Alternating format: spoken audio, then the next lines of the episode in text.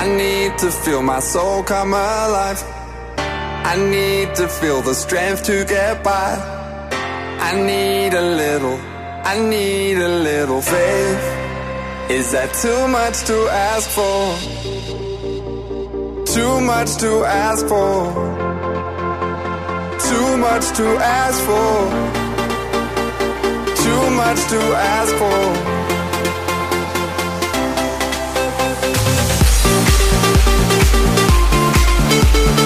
Muito bem, galera. Começa o primeiro episódio do Do Grego Podcast. Eu sou o Rafael Pavanello e a fé é a alavanca que move a mão de Deus. Só que não. Vamos ver se essa mão de Deus move aí mesmo. Meu nome é Jean Lobato. Será que eu tenho fé pra mover um prédio? Vamos ver aí. Eu sou o Alan Almeida e se pensar positivo for fé, eu nunca serei salvo. Isso aí, isso aí, isso aí. Bom, nós estamos aí novamente agora com o nosso primeiro episódio. Como vocês já podem ver aí, o nosso assunto hoje é sobre fé.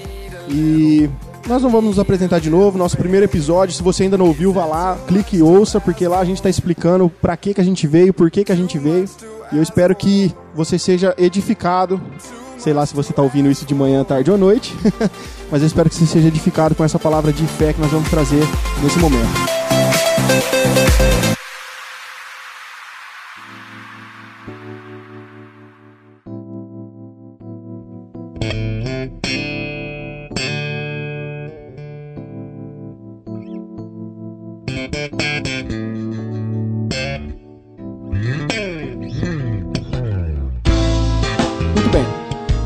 Queremos dar início aqui nesse podcast, primeiro tentando desconstruir a ideia do que é, do que é fé.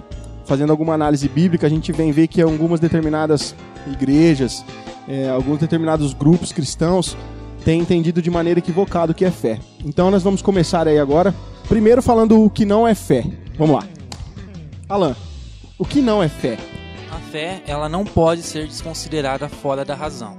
Por que, que eu entro nessa questão de fé sem a razão? Porque se a gente parar para perceber, todas as decisões que a gente vai tomar na vida, a gente precisa ter uma razão.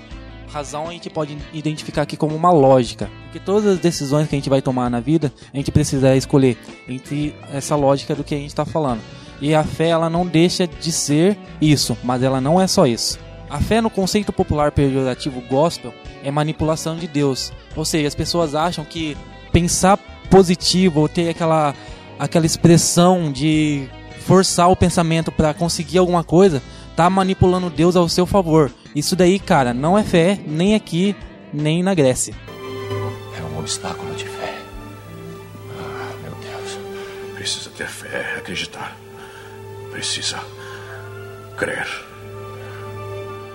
Outra coisa que a gente vê muito, cara, é a fé sendo geralmente retra- retratada como tipo um salto às cegas no escuro, tá ligado? Você simplesmente crê sem motivo, sem razão alguma. E isso também não dá pra embasar na, no conceito de fé, isso não é fé. Tipo assim, essa visão de fé, cara, ela é muito ela é completamente divergente do que a Bíblia ensina, se a gente for analisar. De acordo com a Bíblia, a fé ela não é uma coisa irracional, uma coisa boba, uma coisa estúpida, tá ligado? Até porque a Bíblia fala de certeza, se a gente for lá em Hebreus 11, Isso. ela fala de certeza. Então, quando você tem certeza de alguma coisa, é porque você conhece. E se conhece, é porque o seu pensamento desenvolveu algo objetivo para conhecer aquilo. Exatamente. Quer um exemplo de. Quer um exemplo de. Vamos dizer, de burrice, não de fé, que muitas pessoas confundem? É o seguinte: vamos supor que você coloque uma, coloque uma pessoa vendada e coloque ela no meio de uma multidão para que ela escolha uma pessoa que vai fazer uma cirurgia cardíaca nela, por exemplo. Isso não é fé, cara. É você acredita. A ideia que eu quero passar é tipo assim: a pessoa ela simplesmente vai dar um voto de confiança, simplesmente sem razão nenhuma. Ela vai acreditar em algo sem razão nenhuma. Isso não é fé, isso é pura estupidez, não é fé. Realmente. Então, tipo assim, em geral, o que as pessoas acreditam que é fé, eles acreditam que a fé é uma profunda convicção de que algo vai acontecer, tá ligado? A gente vai desenvolver isso aqui durante o podcast, a gente vai ver que não é algo assim tão banal, tão, Tão simples. tão simples.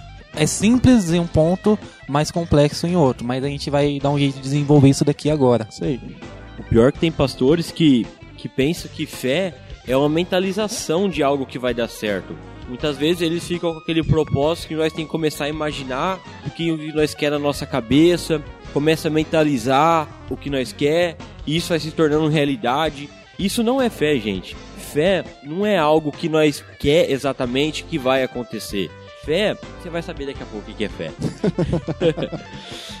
Uma outra coisa que eu queria dizer também, cara, é que o exemplo, essa profunda convicção, né, que eu citei agora mesmo, que as pessoas confundem com fé. Tipo assim, é, o irmão às vezes chega no outro irmão e fala, irmão, eu tô esperando aí uma, uma vaga de emprego, tô indo lá agora. Aí o irmão vai lá e responde, irmão, vai na fé que a vaga é tua, irmão. Tipo assim, isso daí é bonitinho de falar. Sim, Mas, cara, é, você acaba criando uma expectativa na pessoa Uhum, que não tem nada a ver com fé.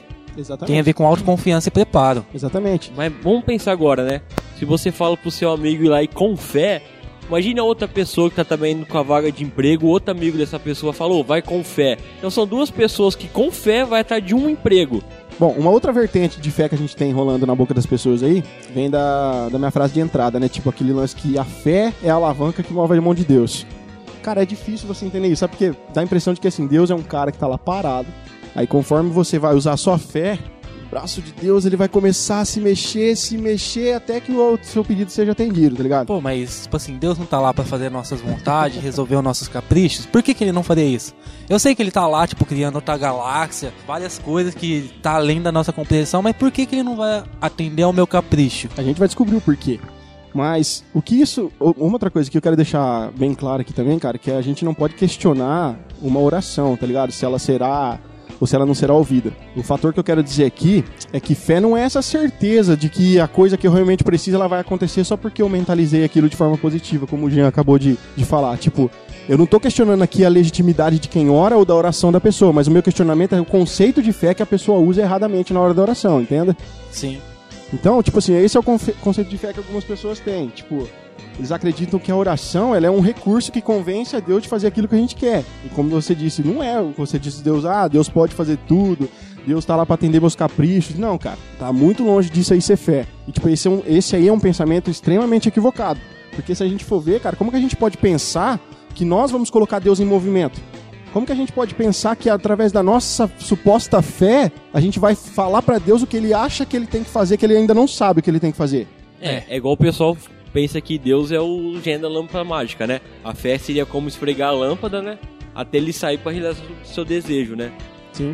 O que a gente precisa entender aqui nesse conceito de oração, cara, é que Deus, ele tá cuidando de nós o tempo todo. Tipo, ele conhece todos os detalhes da nossa vida, ele tá no controle de tudo. O que a gente precisa entender é que a gente não ora para que Deus comece a cuidar de nós. A nossa oração é para que nós sejamos livres dessa, ansie- dessa ansiedade de achar que Deus não está cuidando. Esse é o, é o lance da oração.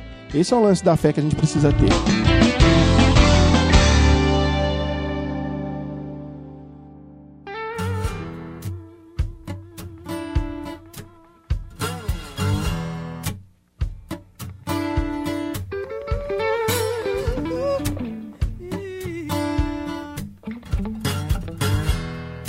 Beleza, então partindo daquela ideia de que a gente conversou aqui sobre o conceito errado de fé, vamos parar um pouco para pensar no que a galera daí fora tá achando que é fé.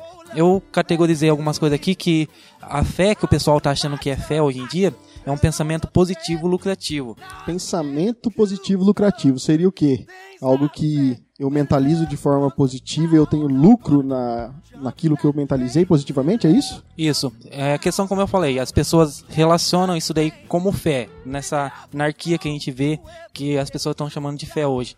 Elas pensam positivo, elas depositam confiança em alguma coisa ao extremo, mas tipo assim, só pra resolver os meus problemas, só pra resolver a questão do, do emprego. Ah, eu quero um carro, eu quero uma casa que vai abrir aquela porta lá, que não sei o quê. Tipo assim, isso é lucrativo só pra mim. Se a gente for na Bíblia, a questão de fé tá ligado com o outro, cara. Tá ligado com a questão do evangelho, tá ligado com a salvação. Não tem outro motivo da gente se tratar fé fora disso daí. Toda, toda fé que estiver fora do plano de Deus e tiver ah, no, no individualismo, a gente não pode se chamar de fé. É isso aí, a gente vai chegar daqui a pouco na fé salvadora e esse conceito vai ser bem explorado. Mas eu não descarto a ideia de que pensar positivo é importante. Mas se tratando de algo relacionado com o cristianismo, a fé não se encaixa. Eu vou ler um pensamento aqui que vai dizer o que significa o pensamento positivo. O pensamento positivo é: o futuro é produzido no presente e o que não está tão bom agora pode se tornar melhor se cultivado com positividade. Mas, aí eu pergunto, pode a positividade fazer alguma coisa? Eu acredito que sim, porque a positividade ela gera em nós uma confiança, uma autoconfiança, onde se eu me preparar, eu não, aqui eu não tô falando de fé, tô falando de pensamento positivo. Então Se você eu- está dizendo que pensamento positivo também é uma vantagem. também é uma vantagem não pro cristianismo. Mas desde que não seja relacionado com fé. Desde- Fé é uma coisa, pensamento positivo é outra. Isso, muito bem, Pavanelos. Ah, essa autoconfiança que eu tô falando que é o pensamento positivo é aquilo que no- nos move para poder fazer um curso, se preparar para uma faculdade ou para um trabalho. Aquela autoconfiança que a gente tem para desenvolver projetos, para se envolver em algumas coisas, até da igreja. No Isso nosso é pensamento. trabalho, no nosso dia a dia. Isso, isso é pensamento positivo, autoconfiança, de ser uma pessoa melhor também. E eu- até esse pensamento positivo, cara, eu acho que não deixa de estar embasado em algo, você não acha? Simplesmente pelo fato assim, eu mesmo que eu trabalho na área de tecnologia, eu tenho confiança que eu vou chegar no meu cliente, vou passar um orçamento e eu vou dar conta de executar o serviço porque eu tenho conhecimento, que eu estudei. Será que o pensamento positivo também não tem relação com alguma base fundamentada ou não? Tô falando abobrinha aqui. Eu acredito que sim. Mas isso daí não tem nada a ver com fé. Sim, não estamos falando de fé, e sim agora de, de pensamento positivo, né? As pessoas hoje em dia acreditam que é possível pensar positivo como fé para poder ter algo material. Mas se a gente for para a Bíblia, principalmente no Novo Testamento, vemos que em momento algum a fé está relacionada a bens- materiais. Esse pensamento de fé material individual vem da maldita teologia da prosperidade, que é também conhecida como confissão positiva, onde as igrejas que pregam essas heresias distorcem a verdadeira mensagem do evangelho, fazendo com que os seus seguidores se esforcem no pensamento positivo, junto com mentiras de que se eles depositarem dinheiro nas igrejas ou na vida dos pregadores e ter essa suposta fé, a vida material dessas pessoas mudarão e cara, isso é uma mentira. Rapaz, eu vi gente relacionando fé com finanças esses dias aí, cara. E as coisas não. Biblicamente isso não, não, não é comportado. O cara pode até usar versículos isolados, mas biblicamente não tem base pra Mas essa. peraí, fé não é acreditar no impossível, mano? Impossível do quê? Você que... Possível, ficar rico, Aham. Ué, eu, eu, eu chamo isso daí de trabalho. trabalho. Tipo assim, a prosperidade que eu vejo que Deus dá pra gente todo dia é a oportunidade de levantar e ter pelo menos a força de vontade pra desenvolver um- alguma coisa pro nosso trabalho. Aí a partir desse fruto desse nosso desenvolvimento é que vai ter o lucro material que a gente tá buscando. Mas isso não tem nada a ver com fé. Cara, pra você ter uma ideia, eu vi um pastor uma vez ensinando que ele chegou na igreja e ele deu uma pauta que ele ia pregar sobre o filho pródigo, tá ligado? E tipo assim, ele abriu a palavra do filho pródigo, né? Aí você pensa, né, pô, legal. E ele, antes disso aí, ele tinha falado que ia falar, ensinar a igreja sobre oração. Ensinar ens- oração em cima da, pala- da parábola do filho pródigo. E aí, cara, você pensa, pô, da hora, né? O cara vai ensinar a oração do filho, né? Tipo, pai, pequei contra ti, né? Pequei contra os céus. Mas não, cara, ele pegou, ele leu a parábola, aí ele pegou e falou assim: ó, irmãos, é o seguinte, é assim que você tem que orar. Chega diante de Deus, coloca o dedo na cara dele e diga: Pai, dá-me o que é meu. Pô, velho, my God. cara, como assim, cara? Olha o ensinamento equivocado desse pastor, entendeu? Aí você imagina, se tem pessoas que são. Imagina os pessoas- seguidores desse cara. Exatamente. Tipo Se assim, ele se, é um- se tiver 100 pessoas nessa igreja, já são 100 mentes manipuladas de forma errada. Exatamente. Ó, nesse caso, move a mão de Deus pra dar uma tapada na cara desse pastor aí, cara, e nunca mais ele fala abobrinha, né? É um obstáculo de fé. Ah, meu Deus. Precisa ter fé, acreditar. Precisa crer.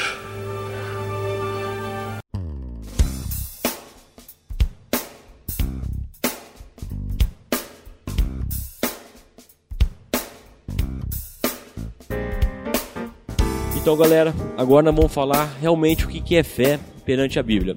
Rafael vai falar um pouco sobre os elementos que compõem a fé. Então, vamos lá, Rafa. O que, que você acha, o que, que compõe a fé perante a Bíblia? Na verdade, cara, esse pensamento que eu vou trazer agora tem a ver com como o cristianismo ortodoxo, na história, ele respondeu essa questão da fé, sabe? E eles diferenciaram isso em três elementos principais, que é o conhecimento, o consentimento e a confiança. Falando primeiro so- sobre o conhecimento, esse elemento aqui, ele é, o- ele é algo que aponta, tipo, pro fato de que a fé genuína, ela deve crer em alguma coisa, como a gente já até explanou algumas Sim, vezes correto. aqui. Em outras palavras, é preciso que esse elemento exige que haja um conteúdo intelectual na- no fundamento que você está expressando sobre fé. Então, esse conteúdo intelectual nós podíamos colocar a Bíblia como sendo ele. Sim, em certas partes sim.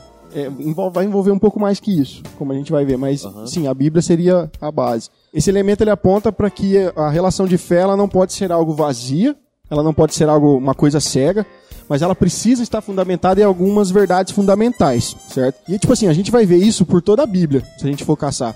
A gente vai ver que algumas passagens elas vão apontar para a expressão tipo assim, crer que, sabe? Eu quero usar alguns exemplos aqui para explicar essa proposição doutrinária aqui. É, primeiro lá em Romanos 10, 9, tá escrito assim, ó: Se creres que Deus ressuscitou Jesus dentre os mortos, será salvo. Outro exemplo, João 20, 31. Estes sinais foram registrados para que creais que Jesus é o Cristo, o Filho de Deus, e para que crendo tenhais vida em seu nome. Aqui, se a gente analisar em cada caso, nós vamos ver um, um conteúdo doutrinário para a questão da fé. Aqui, fé significa crer em certas proposições, certo? Tipo assim, ó, nos exemplos que eu citei aqui, as proposições aqui que está em Romanos, que Deus ressuscitou Jesus dentre os mortos. E essa outra em João, Jesus Cristo é o Filho de Deus, a partir do momento que nós cremos em tais preposições, a gente tem um conhecimento de uma verdade. Tipo assim, mas só esse ponto aqui ele não basta. O fato de eu ter conhecimento de determinada coisa não basta para compor a fé. É aí que entra o segundo elemento da fé, que é o consentimento. E aqui esse segundo elemento, cara, ele se refere a uma convicção de que esse conhecimento que eu já possuo, ele é re- realmente ele é de fato verdadeiro. E a gente entende que esse aqui é onde entra a questão da da Divindade. da, da divindade, da obra do Espírito Santo nas nossas vidas. Porque tipo assim, não é suficiente simplesmente a gente conhecer determinadas coisas. A gente também precisa crer que determinadas coisas que a gente conhece são realmente verdadeiras de fato. E galera, quando a gente fala de conhecimento aqui, não quer dizer que a pessoa tem que ser teologicamente estudada ou que ela tem que frequentar é, escolas e faculdades de teologia e ler sete livros por semana. Se alguém puder fazer isso, é um Deus. Mas o conhecimento que a gente fala é o que a Bíblia está falando que aquilo aconteceu. Porque infelizmente nos dias de hoje a gente vê uma distorção tão grande de versículos da Bíblia que chega a ser gritante isso daí quando a gente para para ler contexto, quando a gente para para conferir de verdade. E não tem como partir de uma fé em algo falso. Hoje na televisão, hoje na internet, muitas músicas estão passando essa fé falsa que tá chegando na- nas pessoas hoje. E através disso que o, que o Alan acabou de dizer, esse conhecimento que você vai adquirir através da- dos estudos, é, o Espírito Santo, ele vai gerar em você esse consentimento de que aquilo que você está estudando realmente é algo verdadeiro. Até, inclusive, Alan, a gente conversou esses dias, você me disse que você crê que você é salvo, Sim. mas no fundo você não... Você sabe que é algo que te comprova sobrenaturalmente. Isso que eu quero dizer que é o tal É um consentimento. consentimento. Eu não, eu não, é aquilo que eu não consigo explicar. Isso. É aquilo que vai falar lá em Hebreus 3, se eu não estou enganado. Fala que é com a fé que cremos que Deus criou o universo. A gente não tem o conhecimento de como foi feito o universo, mas esse consentimento que Deus coloca em nossos corações nos garante que foi Ele que criou. Eu não consigo explicar isso daí. Eu queria poder explicar, mas infelizmente eu não consigo. Eu- Que é aí que eu digo que é a fé. E eu quero dar um exemplo aqui para terminar essa explicação sobre consentimento, de que algumas pessoas tinham conhecimento de Jesus, mas esse consentimento não era com elas. Olha, olha lá em João 5, versículo 46 e 47, a gente vai ver que os judeus ali, eles criam que Moisés falou a respeito de Jesus. Até porque eles respeitavam muito as doutrinas rabínicas da época e eles conheciam quem era Jesus, porque Moisés falou de Jesus. Jesus mesmo está dizendo isso nesse versículo. Porém, apesar de Moisés ter falado e apesar deles terem esse conhecimento, eles não criam tá ligado? Eles não tinham essa confiança pessoal em Jesus. Apesar de todo o conhecimento, eles não podiam crer. Então a gente entende que esse consentimento que a gente coloca aqui como algo que é sobrenatural, que é uma intervenção do Espírito Santo nas nossas vidas, talvez esses judeus aqui não tinham. E o terceiro elemento que compõe essa fé salvífica, ele é a confiança. A questão é que sem esse elemento aqui, a fé ela fica somente uma coisa intelectual, sabe? Você tem um conhecimento de algo, mas sem essa confiança de que aquilo que você realmente tem como informação é verdadeiro, ela vira só uma- uma- algo de intelecto. Esse elemento aqui ele consiste numa uma confiança pessoal que você tem em Cristo, da maneira que ele é oferecida no Evangelho. É uma completa confiança que você tem para a salvação. E a gente pode ver isso em passagens onde falam sobre crer em Jesus, em passagens que vai falar de inclinar-se ou repousar sobre Jesus, olhar para Jesus, comprometer-se com Jesus. Isso é a base da confiança. Bom, beleza. A partir desses três elementos que eu citei aqui, como eu já disse, foi um desenvolvimento do cristianismo ortodoxo no passado. Vamos desenvolver agora o que é conhecimento. Como que a gente pode basear o conhecimento? Vamos dar um exemplo de Romanos 10, 17. E assim a fé, vem pela pregação e a pregação vem pela palavra de Cristo. A fé é o conhecimento que adquirimos através da palavra de Deus. Quanto mais buscamos ou ouvimos a palavra de Deus, mais conhecimento em Jesus temos, mais fé teremos em Deus. Isso seria um conceito de conhecimento buscando através da palavra de Deus. Falando da, em cima da fé salvadora, o conhecimento é tudo aquilo que a gente pega aplicando a palavra de Deus, tudo a revelação, todo o fundamento revelado nas escrituras. Isso poderia trazer como uma base de conhecimento. Sim. Ou não? Sim, poderia sim. E o consentimento? Ou tem mais alguma coisa para falar sobre conhecimento lá? A questão do conhecimento que a gente tem que falar aqui é na busca incansável de tentar aprender mais de Deus. De acordo com Oséias, ele nos orienta a conhecer e prosseguir em conhecer Deus. Cara, não tem outro meio da gente conhecer Deus se não for através da Bíblia. Se não for através de, sei lá, um, uma leitura profunda na palavra. Não estou falando para fazer uma exegese ou uma hermenêutica, simplesmente ler e tentar ver o capítulo e o versículo está tentando passar. O livro tem muita história atrás de livro, muita história atrás de versículo, contexto histórico que a gente poderia entender muito mais o que aquela passagem está querendo dizer. Uma das passagens que a gente pode analisar e ver que o pessoal usa completamente errada é a parábola do semeador.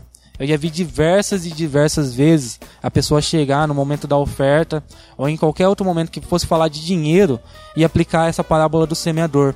E cara, para o que você está fazendo, dá play no, no, no podcast. Não. Dá pause, né? E vai ler essa parábola e ver realmente o que ela está falando. Em momento algum, ela está falando de dinheiro. Jesus mais na frente vai explicar. E aquilo lá está falando da pregação do evangelho e de como as pessoas vão aceitar essa pregação do evangelho. E se for ver ainda, cara, é uma parábola ainda auto-explicativa, né? Jesus dá a parábola e depois ele explica ela ainda. E muita gente pula parte da explicação e cria heresias em cima dessa parábola de Cristo. E a mancada disso tudo é que aí a pessoa vai lá, pega essa parábola, aplica finança, aplica dinheiro, aplica tudo o que não está dizendo, aí cria numa pessoa uma suposta fé, uma suposta confiança de que se ela ofertar, ela vai colher. E tá totalmente errado, cara. Beleza, Alan, esse é um bom exemplo do, da questão do conhecimento. Agora, Alan, usando esse mesmo exemplo que você citou para falar sobre o segundo elemento que é consentimento, eu usaria o último versículo da parábola, que diz assim: Outra, enfim, caiu em terra boa e deu fruto, a 100, a 60 e a 30 por um. Quem tem ouvidos para ouvir, ouça. A gente pode entender aqui que ele recebeu essa semente, que era o evangelho, e a partir desse consentimento que o Espírito Santo gerou nele, ele pôde crer que essa palavra ela era realmente verdadeira, realmente era um fato verdadeiro. Então você está querendo dizer que a última semente foi a pessoa que entendeu o evangelho, ou seja, ela teve o conhecimento, só que aí veio a ação de Deus na vida dela para que ela pudesse permanecer no evangelho. É isso que você está querendo dizer? Para que ela pudesse crer no conhecimento que ela recebeu. Isso. Esse é o consentimento. Isso. É um obstáculo de fé. Ah, meu Deus. Precisa ter fé, acreditar. Precisa crer. Um exemplo de confiança é a salvação para nós, que nós sabemos que a salvação vem através de Jesus e que ele é o único caminho para nós ser salvos. Isso é uma, é uma confiança, é a fé que nós temos. Que foi, que foi o aprendizado que ele teve através da semeadura do evangelho, Sim. onde ele pode confiar que ele terá essa salvação no final. Isso, correto.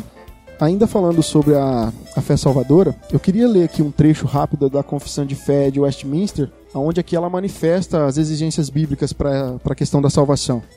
E lá no capítulo 14, a confissão de fé ela vai mostrar alguns pré-requisitos essenciais para a questão da salvação. E o título é assim, ó, da fé salvadora. E ele começa com essas palavras aqui: A graça da fé, pela qual os eleitos são capacitados a crer para a salvação de sua alma, é a obra do Espírito de Cristo em seus corações. A confissão aqui, ela não está falando simplesmente da fé, mas antes ela está querendo nos chamar a atenção para a questão da graça da fé. Aqui ela está colocando a fé como uma graça, porque essa, essa fé ela vem até nós como um presente de Deus. Ela vem até nós como uma manifestação de Deus. É algo que a gente não pode comprar. É algo que a gente não merece, não tem como a gente obter isso de maneira alguma. Até na teologia, a, questão, a definição de graça, ela é definida como favor imerecido de Deus.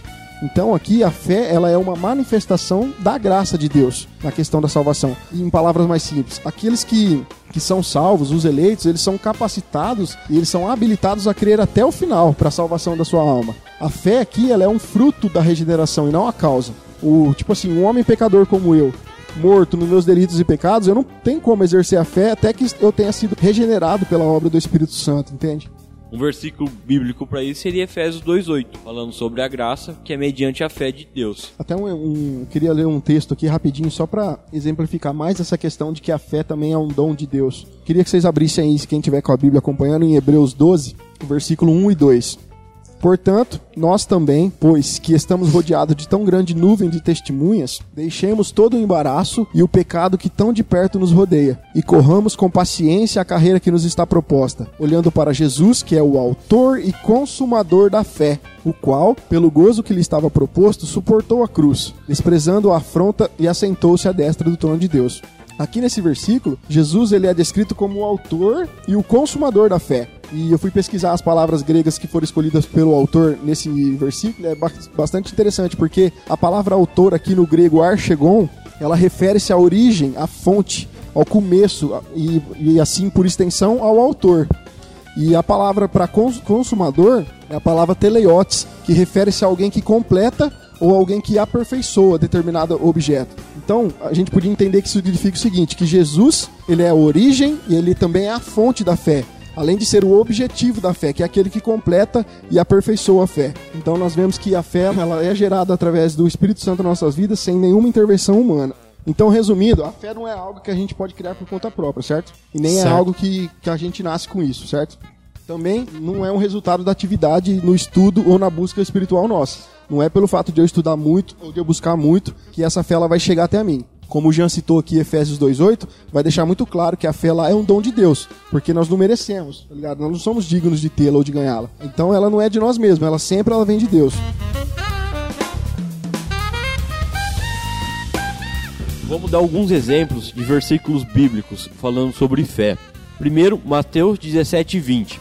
Ele respondeu: porque a fé que vocês têm é pequena. Eu lhes asseguro, se você tivesse fé do tamanho de um grão de mostarda, poderão dizer a esse monte: vá daqui para lá, ele irá. Nada lhe será impossível.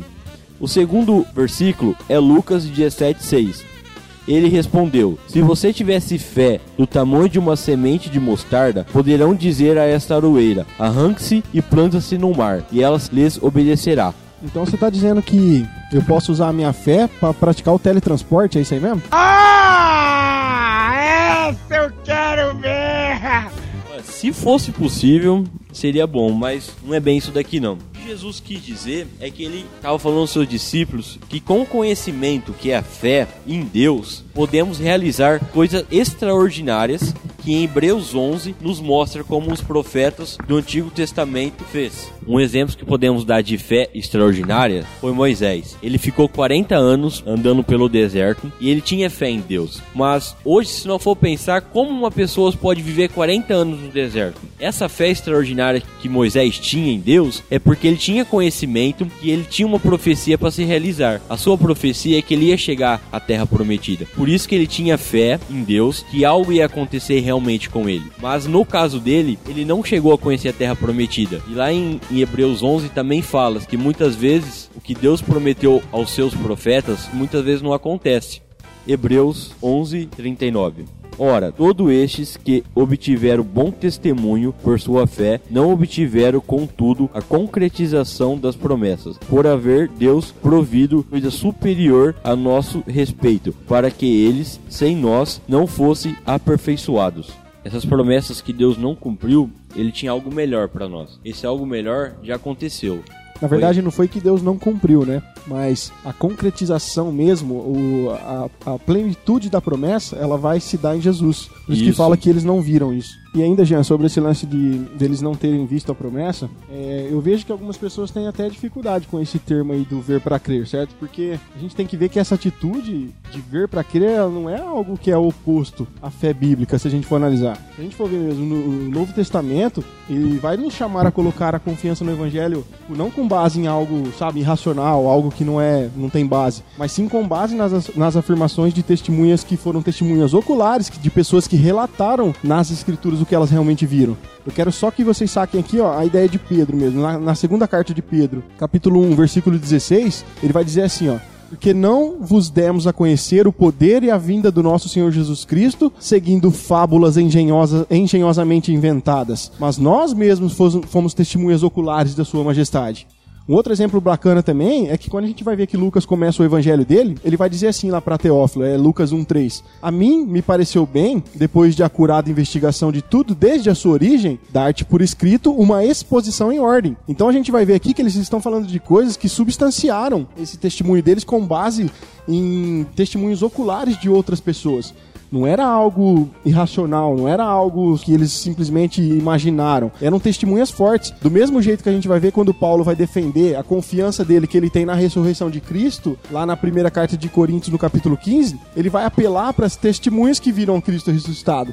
E lá a gente vai ver que ele cita Cefas, ele cita os 12, ele cita os 500, Tiago, os apóstolos. E aí a gente vai ver que ele escreve assim no versículo 8: Afinal, depois de todos, foi visto por mim também como um nascido fora de tempo. Ou seja, ele está dizendo que ele cria na ressurreição porque muitas testemunhas oculares viram Cristo ressuscitado. E ele mesmo viu. Então você vê que a fé dos próprios apóstolos eram baseadas em fundamentos sólidos, tá ligado? Eles realmente eles viam para crer, se a gente for analisar bem. Então, no Novo Testamento existe sim uma ligação entre fé e ver. Apesar disso, a gente vai ver também que o autor aos Hebreus ele vai descrever uma fé como uma convicção de coisas que não se veem. E aí, talvez seja nesse esquema aqui que algumas pessoas vão argumentar para considerar a questão da fé cega que seja uma fé eficaz, tá ligado? Afinal de contas, se alguém não pode ver, naturalmente a gente vai dizer que essa pessoa é cega, certo? Portanto, se a fé é a convicção do que não se pode ser visto, então isso tem que significar que a fé sobre a qual o autor de Hebreus está falando é cega. Mas esse argumento é equivocado. No Hebreus lá, ele diz que a fé é a convicção de coisas que não vemos, certo? E aqui a ideia é essa daqui, ó. Eu não sei o que o amanhã me trará, mas eu sei que Deus sabe o que amanhã vai me trazer. Portanto, se Deus me promete que o amanhã vai me trazer algo, então eu posso confiar nesse Deus quanto ao amanhã. Eu tenho fé em algo que eu ainda não vejo. E essa fé, ela serve como uma convicção, porque o objeto disso tudo aqui é Deus. Se Deus me diz que algo vai acontecer amanhã, eu creio nisso, embora eu não esteja vendo. Essa é a ideia do autor de Hebreus na minha concepção. É um obstáculo Precisa ter fé, acreditar. Precisa crer.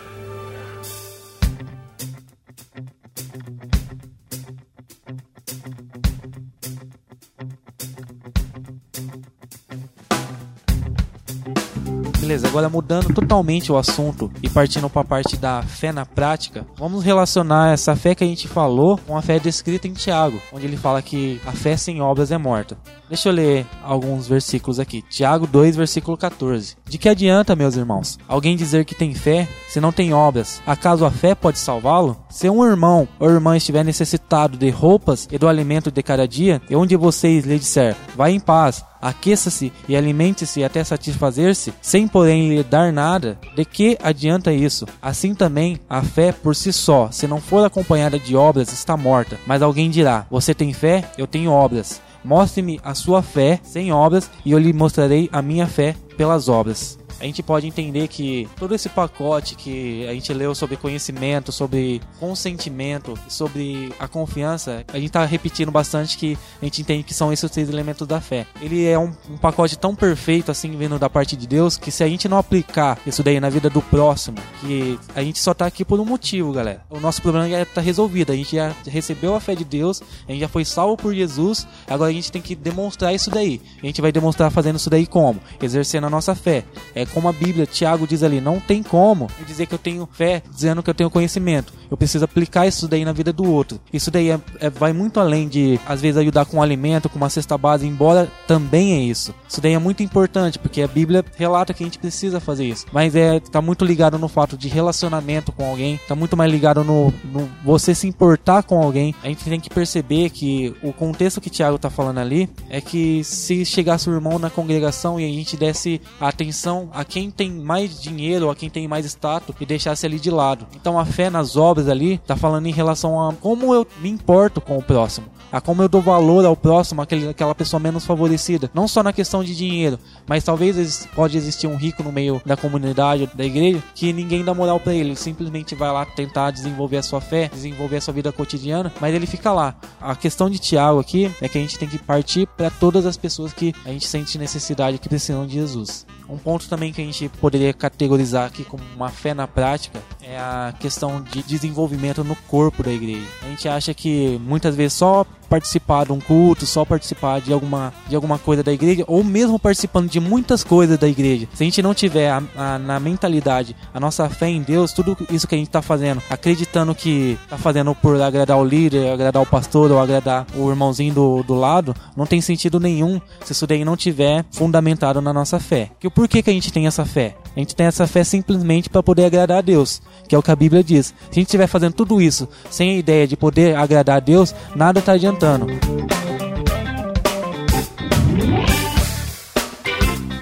Existe também um ponto na fé que essa é a parte humana, que eu acredito que acontece com a maioria das pessoas, seja ela pastor ou alguém que acabou de ingressar na, na igreja, que é a crise da fé. O que a gente pode entender como crise de fé? Eu poderia citar o exemplo de de João Batista. Em Lucas 7, aonde João Batista ele manda os discípulos até Jesus para perguntar se era realmente aquele que estava por vir ou havemos esperar outro. Apesar de haver várias interpretações para essa passagem, uma das mais aceitáveis é que, talvez pelo contexto ali que João Batista estava passando, por ele achar que Jesus viria como um libertador, porque até ele mesmo pregava uma coisa mais de justiça, e talvez ele achava que Jesus Cristo viria como esse libertador do povo de Israel. E Jesus, como libertador, ele preso. Então, talvez ali eu creio que João Batista teve uma crise de fé. E eu acho que não é diferente com a gente. Eu acho que pode ser que a gente vai passar por momentos em que a gente vai sim ter crises, mas eu também gosto de afirmar que mesmo em meio a essas crises de fé, essa fé como ela é um dom de Deus, como ela foi dada por Deus, essa pessoa ela sempre ela vai voltar para a presença de Deus novamente. Ela pode se afastar por uma crise, ela pode deixar de crer como ela cria antes, mas essa fé verdadeira que foi colocada no coração dela, se realmente ela é uma fé genuína, ela realmente ela vai voltar para Deus novamente. Então, só para a gente esclarecer um pouco sobre o que é essa crise de fé, eu posso dizer da minha experiência. Talvez você aí tá ouvindo e fala: "Não, eu sou crente, eu nunca tive crise de fé porque eu acredito fielmente em Deus".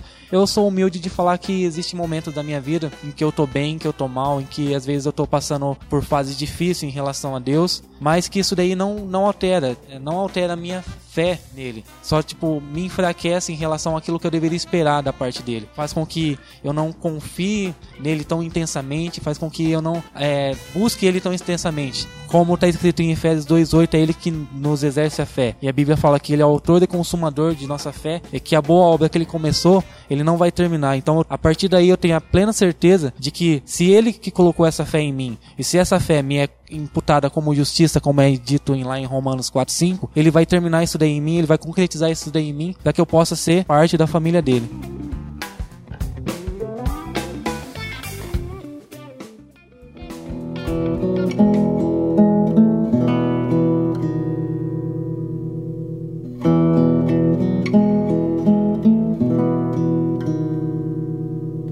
Bom, pessoal, partindo aí agora para o final, para os finalmente, eu queria que a gente fizesse aqui para os nossos ouvintes uma uma explicação de como essa fé verdadeira, a partir do momento que nós descobrimos e começamos a fazer as aplicações certas de fé na nossa vida, como que isso impactou a nossa vida, qual que foi o resultado que a gente teve com isso. Para começar, quando eu entendia o que é fé, como eu, quando eu descobri realmente o que era fé, a partir daí eu pude começar a entender um pouco mais da obra de Cristo na cruz. Eu deixei de me preocupar mais comigo, mais da minha vida pessoal e tentei me preocupar mais com aquilo que Deus queria e tentei me preocupar também mais daquilo com o outro. Embora eu ainda sou muito falho nessa parte, mas conhecimento e aplicação certa dessa fé, a gente pode definir que é aquilo que Deus quer para nossa vida, que é aquilo que se a gente não fizer essa aplicação certa a partir do conhecimento que a gente tem certo da palavra de Deus, onde isso gera fé em nós e gera confiança para a gente fazer as boas obras e praticar e exercer essa fé, e embora tudo isso não seja suficiente para mim ainda, pelo menos eu estou em busca de melhorar e aperfeiçoar. Às vezes eu tento dar uma estudada a mais, às vezes eu tento parar e refletir mais nos ensinamentos de Jesus. Eu tenho pavor, tenho chega a vontade de vomitar quando eu olho na televisão ou em outras igrejas as pessoas relacionando fé com só com milagres, só com bênçãos espirituais. Não que isso seja errado em última análise, mas a fé não é só isso, galera. A fé vai muito além disso daí. A gente recebe a fé de Deus para salvação. O plano de Deus para que a gente estivesse aqui é salvação não tem outro porquê de Deus ter feito todo esse alvoroço no mundo, vamos assim dizer, toda essa obra, desde lá de Gênesis até o futuro que a gente ainda não viu, mas a gente crê, se não for a salvação. O plano central de Deus foi quando ele veio aqui em forma de homem e morreu por nós. E a gente pega simplesmente essa fé que ele depositou na gente e faz essa bagunça que é o que está acontecendo por aí. E uma indicação que eu tenho para as pessoas utilizarem dessa fé é que elas busquem o conhecimento em Deus. Eu acredito que se pelo menos você está ouvindo, parou para ouvir isso daqui, é porque tem uma dúvida ou tem alguma coisa para buscar, para descobrir e vai por mim. Começa a ler a Bíblia, principalmente a Bíblia, como a sua, sua única regra de fé e prática. Ela realmente é viva e eficaz no que ela diz e faz. Mas para isso é preciso ter uma, uma regra de estudo, uma, uma interpretação boa dela, não ler ela superficialmente. Porque se a gente acredita que é dela que vem a nossa fé, que é a partir do conhecimento que a gente tem dela que a nossa fé está sendo gerada em nós para que a gente possa exercer, a gente precisa ter um pleno entendimento dela. E é isso que eu queria passar no momento. Jean?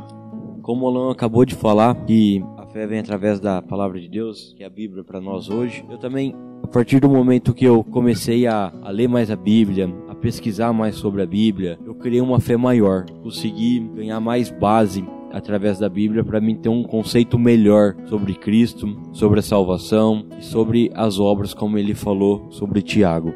Bom, no meu caso, quando eu entendi o que realmente a fé significava, eu passei a glorificar muito mais a Deus na minha vida. Tipo assim, porque eu, eu vivia de. Eu fazia. Eu tinha um conceito muito errado do que era fé antes de conhecer a verdadeira fé, porque as minhas orações elas eram extremamente fúteis. Eu fazia esforços egoístas, sabe? Na qual eu tinha a burrice, às vezes, de chamar de jejum. E a gente ainda vai fazer um podcast sobre jejum, porque a gente tem um conceito, a gente tem um conceito muito mal compreendido do que é jejum, às vezes também. Sabe? É questão de eu fazia voto com Deus. E na boa, cara, eu quero deixar aqui para você também que Deus não tem compromisso nenhum com essas nossas crises de, de entendimento, sabe? De a gente achar que é uma coisa e não é. E muitas vezes a gente não recebe as coisas de Deus porque a gente simplesmente não entendeu. A gente confunde fé com pensamento positivo, como eu já disse lá no começo. E aí vai rolar o desânimo, porque, tipo assim, poxa, eu tô fazendo a minha parte, eu tenho fé, mas e aí, Deus? Você não vai fazer a sua? Mas assim, graças a Deus, depois que eu entendi a fé, a minha vida ela foi realmente transformada. Porque hoje eu realmente eu vivo, como o autor de Hebreus fala, crendo nas coisas que não se veem, cara. Porque apesar de eu não poder enxergar, eu sei que Deus ele tá no controle de tudo na minha vida. E eu quero dizer aqui para você que por mais que isso doa, que por mais que a gente não aceite, cara, vai ser a vontade de Deus que vai ser feita na nossa vida e não a nossa vontade. Não é os nossos caprichos que Deus vai atender. Muita gente usa o versículo, por exemplo, João 14, 13, para achar que pode determinar algo. Que lá está escrito assim, ó: E tudo quanto pedirdes em meu nome, eu farei, para que o Pai seja glorificado no Filho. Mas muitas vezes o que a pessoa não entende é que Jesus fará o que pedimos, mas o versículo fala para quê? Para que ele fará? A resposta que o próprio Jesus fala é que para que o Pai seja glorificado. E na boa, você acha que Deus vai ser glorificado com alguma outra coisa que não vai ser a vontade dele? Você parou para pensar porque a gente está sendo tão equivocado nas coisas que a gente está pedindo? Resumindo, quando você entende realmente o que é fé, você vai passar a entender que a fé, ela não é para você receber algo mais. Porque o que você precisava já foi dado de graça. O Alan falou aqui. A fé, a questão que nós precisávamos é salvação. Não é mais nada que isso. Você tem que entender que a sua fé agora não é para receber. A sua fé é que agora você passa a ter para repartir aquilo que foi lhe dado. E se foi te dado de graça, dê de graça também. Eu quero citar aqui só uma citação de Anselmo de Cantuária, que ele fala que a teologia é a fé em busca de compreensão. Ligado? Então, nós precisamos estudar para que podemos desenvolver e fundamentar essa fé. E é isso que eu deixo como prática para vocês. Vocês estudem, tentem compreender mais a palavra de Deus para sair dessa crise de entendimento que você não sabe porque muitas vezes suas orações, suas petições não são atendidas, simplesmente porque Deus não tem compromisso com o seu entendimento errado. Então busque, busque conhecer mais a Deus. Busque conhecer verdadeiramente esse Deus que você serve. Busque conhecer verdadeiramente esse Jesus que é apresentado nos evangelhos. E quando você tiver um uma compreensão clara das escrituras, eu sei que é difícil, nós estamos aqui também tentando. Pensa que é fácil pra gente estar aqui gravando esse negócio? Não é. A gente, na edição aqui para vocês, sai alguns minutos, uma hora de gravação, mas a gente está aqui faz horas já tentar expor o que a gente estudou, o que a gente vê que a Bíblia fala que é fé. Então, não vou falar para você que é uma caminhada fácil, não é. Realmente não vai ser. Mas você precisa começar, cara.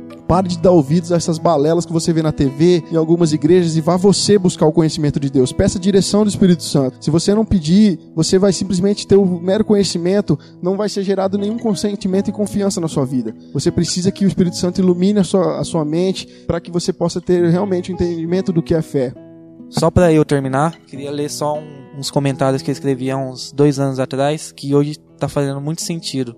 Fé não é para não apanhar na cara. Fé é pra gente apanhar e saber dar a outra face. Fé não é pra gente não sofrer. Fé é pra gente sofrer sem desanimar daquilo que Deus nos deu. Fé não é pra gente sair do deserto. Fé é pra gente entrar no deserto e saber como viver lá. Fé não é para que Deus faça. Fé é para que nós façamos aquilo que Deus deseja.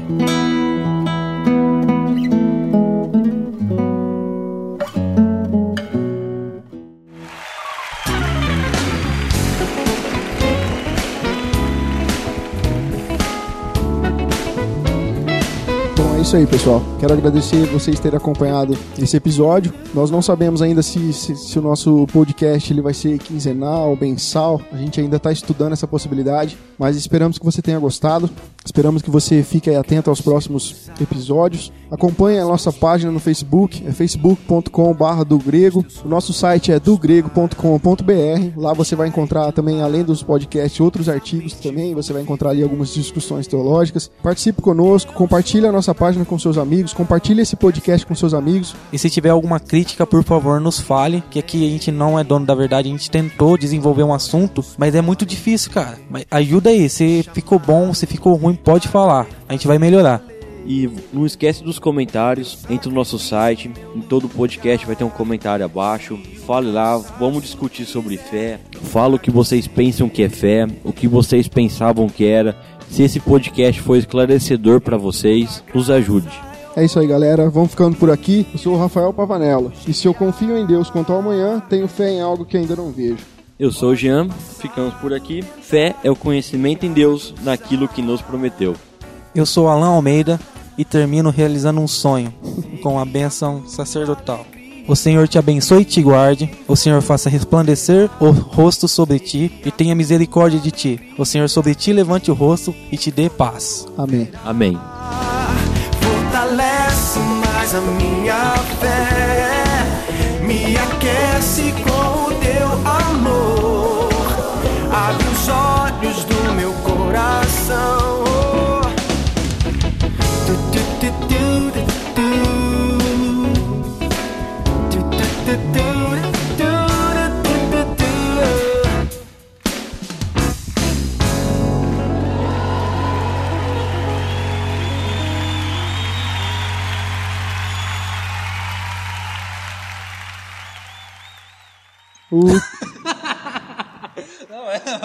40 minutos não, velho. Falar.